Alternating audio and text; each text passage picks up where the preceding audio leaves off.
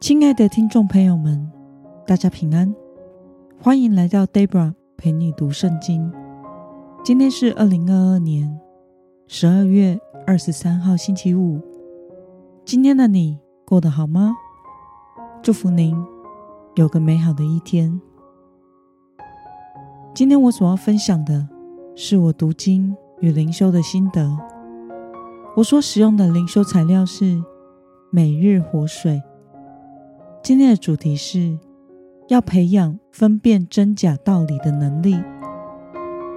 今天的经文在彼得后书第二章十七到二十二节。我所使用的圣经版本是和合本修订版。那么，我们就先来读圣经喽。这些人是无水的泉源，是狂风吹逼的雾气。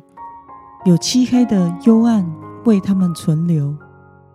他们说虚妄夸大的话，用肉体的情欲和淫荡的事引诱那些刚脱离错谬生活的人。他们应许人自由，自己却做了腐败的奴隶。因为人被谁制服，就是谁的奴隶。倘若他们因认识我们的主和救主耶稣基督而得以脱离世上的污秽，后来又被污秽缠住，被制服，他们幕后的景况就比先前更不好了。他们知道异路，竟背弃了传授给他们那神圣的诫命，倒不如不知道为妙。俗话说得好。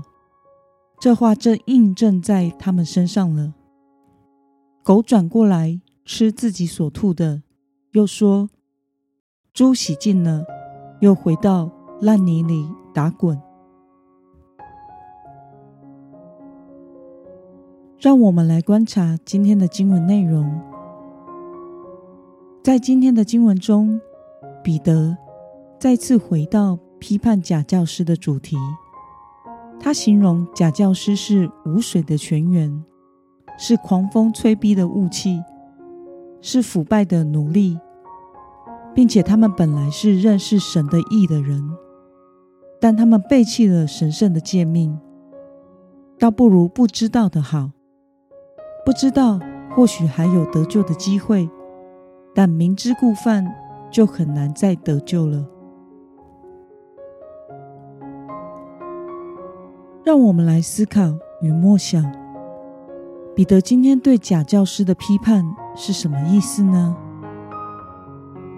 首先，彼得说假教师是无水的泉源，这与主耶稣提供生命的活水成了强烈的对比，代表他们的教导是没有生命的。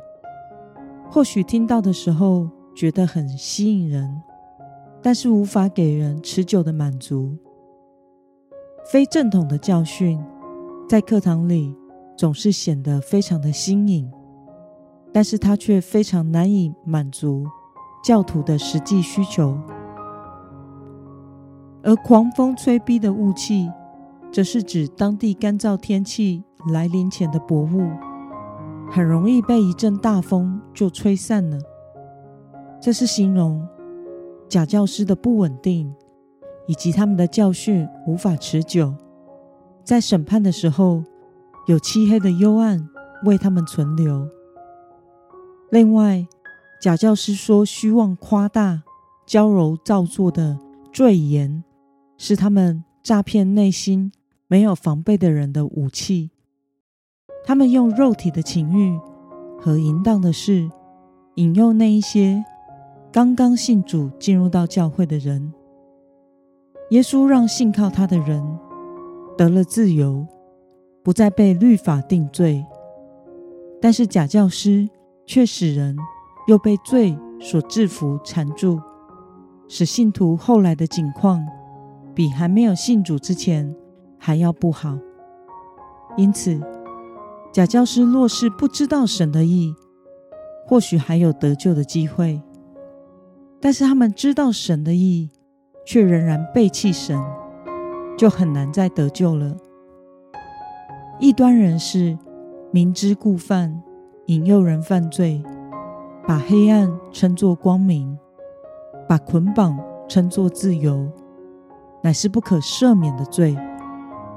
罪不得赦免，并不是因为上帝不愿意原谅，却是因为仍固执于自我的幻想中，拒绝接受神怀着宽容的心赐给。悖逆者赦罪的恩典。那么，看到彼得强烈的指责假教师的不义，对此你有什么样的感想呢？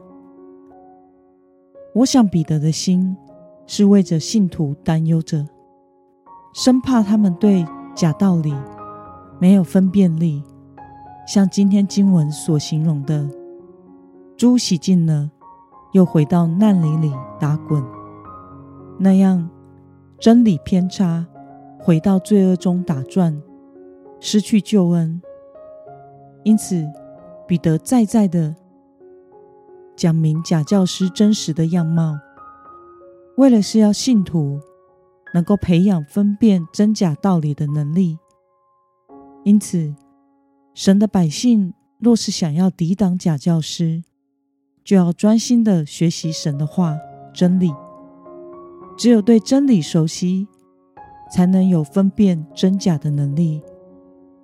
其实，台湾也有许多真理教导偏差的教会，也都十分的受欢迎。不只是不信主的人会愿意去，连已经信主的信徒也会转去，觉得那样的教导。很正面，很激励人心，让心情很振奋。那里的牧者也很享受财富的自由。但是耶稣却告诉我们：你们必晓得真理，真理必叫你们得以自由。愿神帮助我们专心的学习你的话。唯有拥有正确的眼光，才能寻得。那一条得救之路。那么，今天的经文可以带给我们什么样的决心与应用呢？让我们试着想想：当我们借着耶稣基督的福音真理，获得了属灵的自由之后，是否仍有过着不道德的生活呢？为了培养自己分辨真假道理的能力。正确明白真理，今天的你决定要怎么做呢？让我们一同来祷告。亲爱的天父上帝，感谢你透过今天的经文，使我们明白假教师、假道理真实的样貌。求主帮助我们渴慕你的话，专心学习真理，有分辨真假教导的能力。不被错误的教导所绊倒，也不被诱惑所吸引。奉耶稣基督得胜的名祷告，阿门。